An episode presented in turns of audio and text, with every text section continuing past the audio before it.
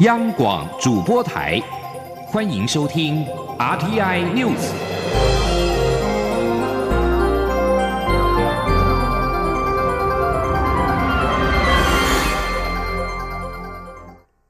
各位好，我是主播王玉伟，欢迎收听这节央广主播台提供给您的 RTI News。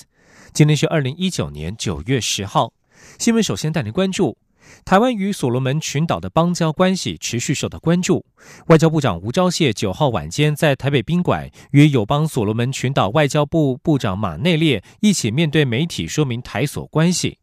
马内列表示，目前有种种迹象显示两国之间的紧密关系，而所国也珍惜与中华民国的友好关系。陪同出席的所国外交部次长贝克则指出，台所关系此刻一切正常，但所国后续仍将依循相关机制做出最终决定。前天记者王兆坤的采访报道。外交部长吴钊燮表示，马内列来台觐见了蔡英文总统，也与他举行会谈，讨论两国如何在各领域加强合作关系。吴钊燮强调，从八月以来的台所高层互动。加上马内列这次来访，对于深化台所邦谊以及声明两国友好关系具有重大意义。吴钊燮表示，希望台所未来能相互感恩，珍惜彼此情谊，发挥我踏实外交的互惠互助理念。这不仅将符合台所双方国家利益，更可与美国、澳洲、纽西兰、日本等理念相近伙伴。为维护太平洋区域的和平稳定及自由民主价值，共同作出贡献。马内列表示，所国政府今年上任后全面盘点该国外交政策，这是一项广泛的检视，审视所国的全球地位以及整体对外关系。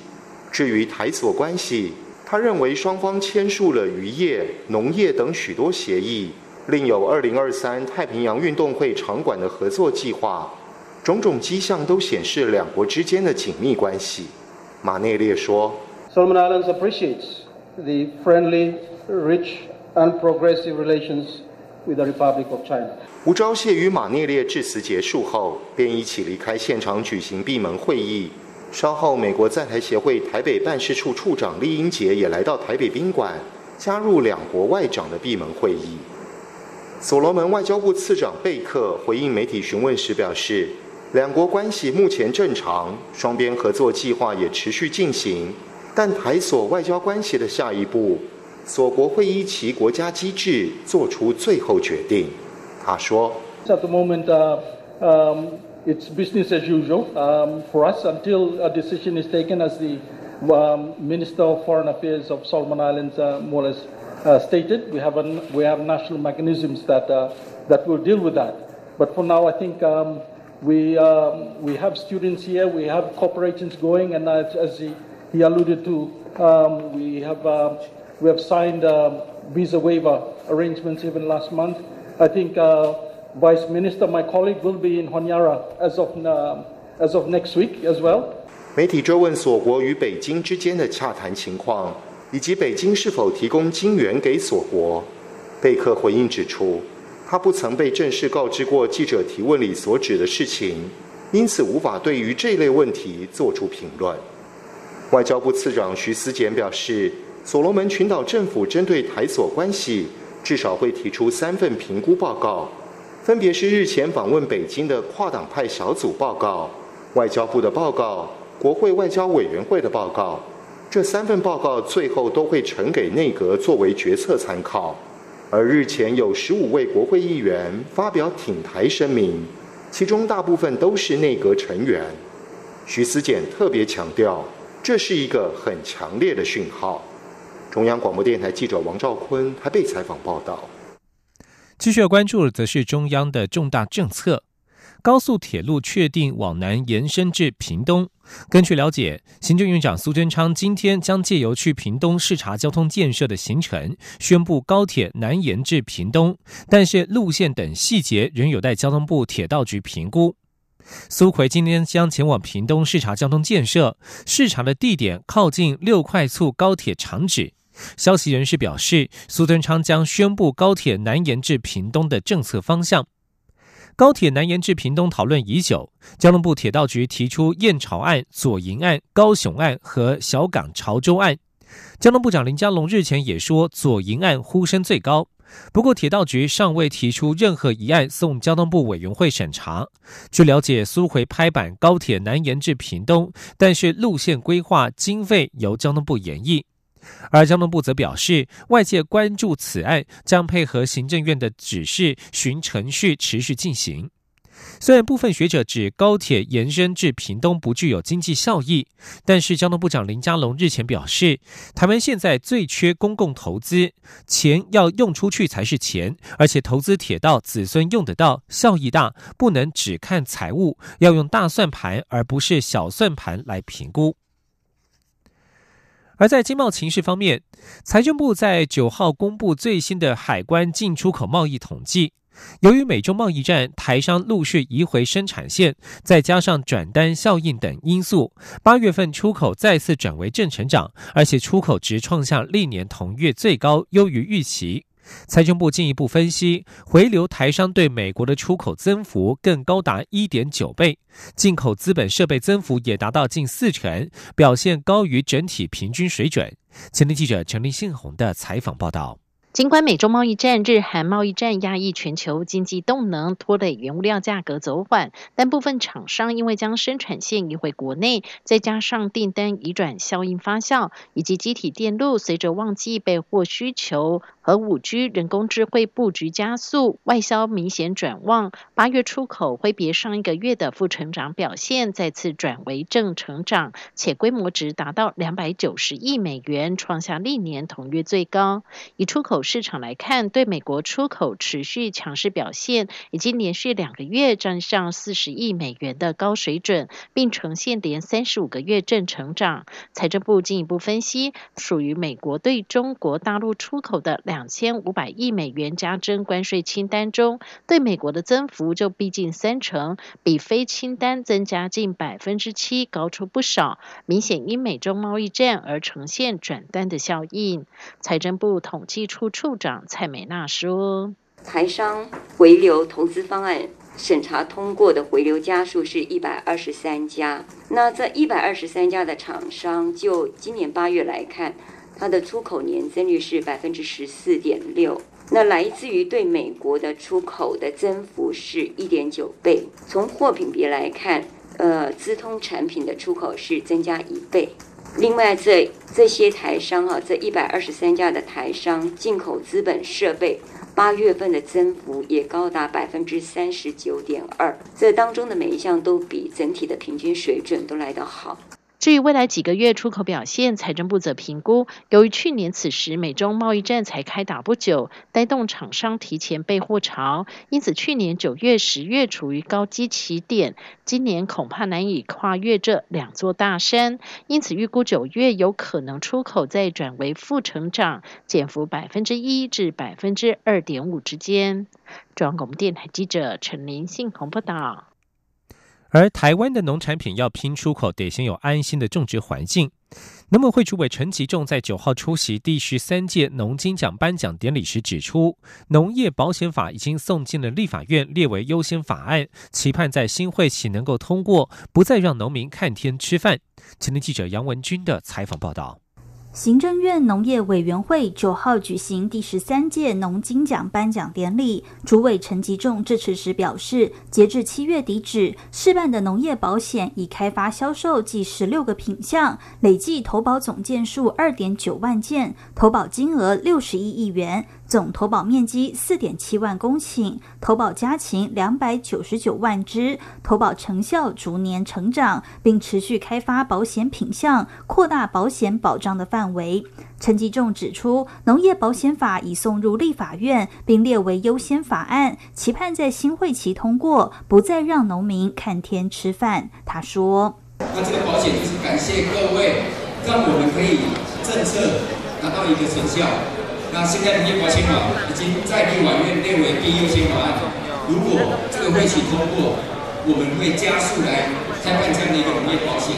陈吉仲致辞时也提到许多数据，包括农渔会存款已达新台币一兆八千八百多亿，较二零零三年成长六千多亿。在放款部分，现在也增加到一兆一千多亿，较二零零三年增加一倍多。农渔会的呆账曾经高达九百九十五亿，预放比高达百分之十七点七，但现在预放比不到百分之零点四八等。陈吉仲强调，这些数据不但代表农渔民存款增加，也代表相关建设有在进步，显示农业金融已经和往年大不相同，营运规模大幅提高，且在各农会谨守金融秩序下，经营情况已经远超其他金融机构，平均获利高达四十三。意承担金融风险也提高。中央广播电台记者杨文君台北采访报道。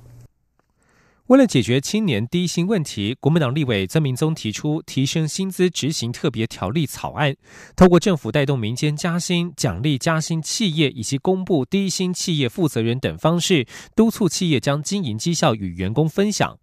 不过，民进党立委李俊毅则是认为，国民党搞错了政府的角色，政府能做的就是军工教加薪与调高基本工资等等，而不是介入民间公司的薪资结构。今天记者郑林的采访报道。国民党立法院党团九号举行记者会，公布由国民党立委曾明宗领衔提出的提升薪资执行特别条例草案。曾明宗表示，国内低薪情况严重，依据统计资料，二零一八年受雇者有百分之三十三每月经常性收入未满三万元，更有百分之六十六点六未满四万元，因此必须以具体作为提升劳工薪资。草案主张包括政府主动加薪，带动民间加薪，甄选幸福企业并给予奖励。建立青年就业储蓄账户制度，上市贵公司得设置劳工董事，公开发行公司订立利润分享计划，给予加薪企业减税优惠。低薪上市贵公司应加强劳动检查，公布低薪企业的负责人姓名，与要求获利良好的上市贵公司基层员工平均薪资不得低于同业等九大措施。它的政策效益是希望督促企业将经营的绩效。分享给员工，能够提升产业的竞争力，也改善低薪的情况，建立和谐进步的社会。尤其也希望把年轻朋友留在台湾。不过，民进党立委李俊毅认为，国民党可能没有搞清楚政府的角色，不了解他们要以何种方式介入民间企业发薪。政府能做政府的角色，就是一个。基本工资的部分啊，我们做做充分的保障。那基本工资最近又又又调涨了嘛。第二个部分就是营造更好的这个就业环境。那事实上现在各种指数看起来也如此嘛。那失业率也也降低了嘛。哦，那经经济增长率也也高了嘛。哦，那第三个政府为政府是公教人员的雇主，那对军公教的部分也也。加薪了。李俊毅说，去年因为军工教加薪，带动民间薪资成长，显示政府的政策方向正确，但政府没有权利去介入民间企业的薪资，呼吁国民党不要选举到了就提出纯粹骗选票的法案。央广记者郑玲采访报道。关注国际间的最新消息。北韩九号表示愿意在九月底与美国重启核子谈判，但警告，除非美方采取新的做法，否则达成协议的可能性将消失。北韩领导人金正恩六月三十号与美国总统川普会面时，同意将重新推动二月越南川金会失败之后陷入停滞的工作层级会谈，但至今会谈仍未举行。根据北韩官方媒体中央通信社发表的声明，北韩副外长崔善熙表示，北韩九月底愿意在双方商定的时间、地点和美国进行全面性的协商。而美国总统川普在白宫和记者谈话时，被要求对这项提议发表看法，不过川普只回答说他和金正恩关系良好。至于美国国务院发言人则表示，现阶段他没有没有任何会谈可以宣布。美国国务卿蓬佩奥在八号曾经表示，他希望未来几天或数周以内能够与北韩重启非核化谈判。据将焦点转到英国，英国国会在九号表决通过，要求首相强生公布一份机密文件，内容是评估英国无协议脱欧所将造成的冲击，这将是对强生的另外一次打击。国会十号将开始闭会五周。国会下议院以三百一十一票对三百零二票通过一名保守党籍的议员的提案，要求政府公布一切与黄无行动有关的文件。这份文件是个为英国无协议脱欧预做准备的行动。而除此之外，英国首相强生还可能再遭受一次打击，那就是他为了打破政治僵局所再度提出的提前大选动议，预料将在国会第二度遭到否决。英国国会九号的议程结束之后，即将休会五周。不过，下议院议长贝尔考率先抛出震撼弹，宣布将在十月三十一号脱欧日当天辞职，结束他十年的任期。现任议长贝尔考从两千零九年起出任议长，之前是保守党议员，但是当首议长之后必须脱离党派，维持中立。不过，贝尔考在脱欧过程当中的许多抉择被认为偏颇，倾向留欧派，引发脱欧派的激烈质疑。这里是中央广播电台。是阳光穿透了世界之窗，是阳光环绕着地球飞翔。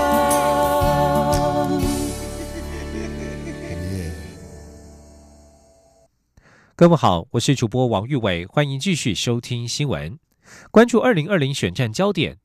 前总统马英九日前为国民党总统参选人韩国瑜的造势晚会站台，却在演说时被韩粉给嘘下台，引发争议。对此，韩国瑜九号表示，造势活动上发言次序调整出了一点小状况。他在昨天已经致电给马英九道歉。经沟通之后，马英九表示他完全了解，未来他也会要求幕僚必须特别注意流程上的安排，不要再发生类似情况。前天央广记者刘品熙的采访报道。国民党总统参选人韩国瑜八号晚间在新北三重举办大型造势晚会，前总统马英九受邀站台助讲，但韩国瑜比表定流程晚一个小时抵达，进场时干扰到正在台上讲话的马英九，台下韩粉鼓噪，主持人也打断马英九演说，场面非常尴尬。马英九办公室九号表示。对于台下部分民众鼓噪，以致马英九被主持人要求提前结束讲话，他们感到十分遗憾。马办中午再发出声明，指韩国瑜已致电马英九表达歉意。马英九则表示，确实对于昨晚的情况感到错愕，但不会放在心上。除了请韩国瑜继续加油外，也建议未来幕僚作业应该更严谨，避免引发不必要的误会。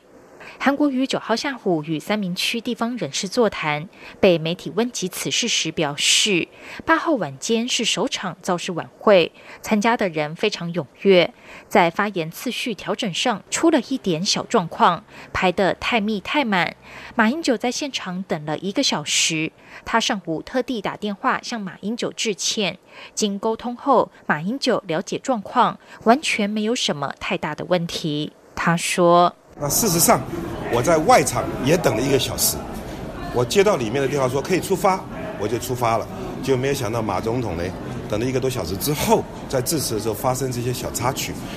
那我想马总统他领导过国家，也看过很多世面，而且真的是见多识广，而且心胸也够宽。我讲完电话之后，一沟通完，他就了解了，所以完全没有什么太大的问题。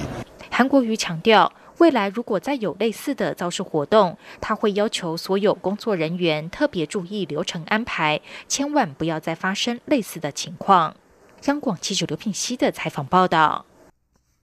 前总统陈水扁大踩司法红线，公开为一边一国行动党拉票，是否冲击民进党二零二零立委选战的选情，引发关注。民进党组织部主任李信峰九号表示，民进党尊重各政党对立委选举提名的主体性，与有党也会保持沟通合作的立场。至于对选情的影响，则会审慎评估。前天记者刘玉秋的采访报道。郑宝贵就医中的前总统陈水扁无视台中监狱的四部规定，出席九零八台湾国募款参会时，直接上台开讲，并为一边一国行动党拉票，希望获得百万政党票，力拼三席不分区地位，还强调要让 A 型台独的一边一国行动党进入国会殿堂。针对陈水扁公然替一边一国行动党拉票，是否将冲击民进党二零二零立委选情，甚至？让民进党与第三势力的整合陷入难题。民进党组织部主任李庆峰受访时表示，不会是个难题。民进党尊重各政党对立委提名的主体性，因二零二零大选是小党林立的状况，多党竞争难以避免。但民进党与其他理念相近的友党仍保持沟通立场。民进党内的提名节奏与他党沟通两轨并不冲突。他相信民进党区域立委提名底定后，就会与其他小党有所互动。因为我们是用站在尊重跟友善的立场，你你不能叫人家不提名吧？然后但是现在有有节奏在走，所以即使即使。即使他即使提名完成之后，还是有继续沟通的机会啊。至于陈水扁屡踩司法红线，甚至公开替他党催票，是否会成为民进党二零二零大选的变数？有民进党人士认为，陈水扁对绿营仍具有一定的影响力，他公开替他党催票，对民进党二零二零立委选举一定会有所冲击，部分区的政党票受到的影响将更为明显。民进党人士指出，陈水扁的问题症结点不在于他是不是上台开假拉票，而是民进党内要如何面对特色诉求。党内一直没有共识，大选前要处理也会比较尴尬。但这个问题迟早都要面对，民进党必须面对它、处理它，才能放下它。中广电台记者刘秋采访报道。将焦点转到文化部。公示第七届董监事候选人审查会议在九号未能顺利选出足额的董监事名单，组成董事会。文化部长郑丽君表示遗憾。郑丽君表示，这样的结果一定程度是因为制度设计使然。接下来，文化部会尽速在广征人选，由行政院补提名，展开第二次审查会议，希望赶得及在九月二十五号第六届公示董事会届期任满，顺利选出第七届公示董事会，无缝接轨。吉林央广记者江昭伦的采访报道。第七届公示董监事提名人选审查作业，由各政党按比例推派社会人士组成审查委员会，其中民进党推派九人，国民党推派四人，时代力量推派一人，亲民党推派一人，共十位审查委员，针对行政院提名的二十一位董事候选人、五位监事候选人进行审查。审查会议九号在文化部举行，经过两轮无记名投票，就有舒米恩·鲁毕、徐瑞熙、陈香琪、卢燕芬。王彦杰、吴元辉与廖家展七位董事，以及一位监事黄明辉通过四分之三，也就是十二票的门槛。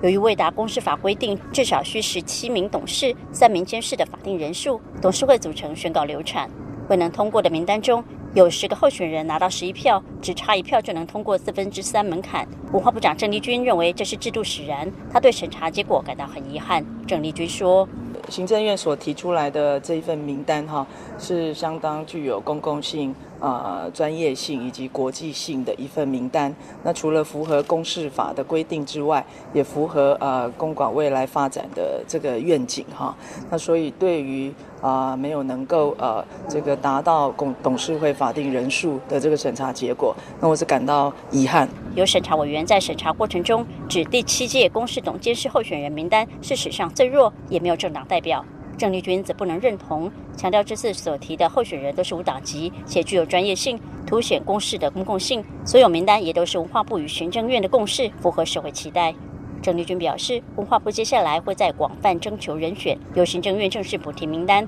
期待委员能放下党派考量，为社会选出适合领导公示的董事会人选。郑丽君说：“今天这个审查制度之所以要用，呃。”党派推荐社会人士来担任审查，就是希望大家放下党派的考量，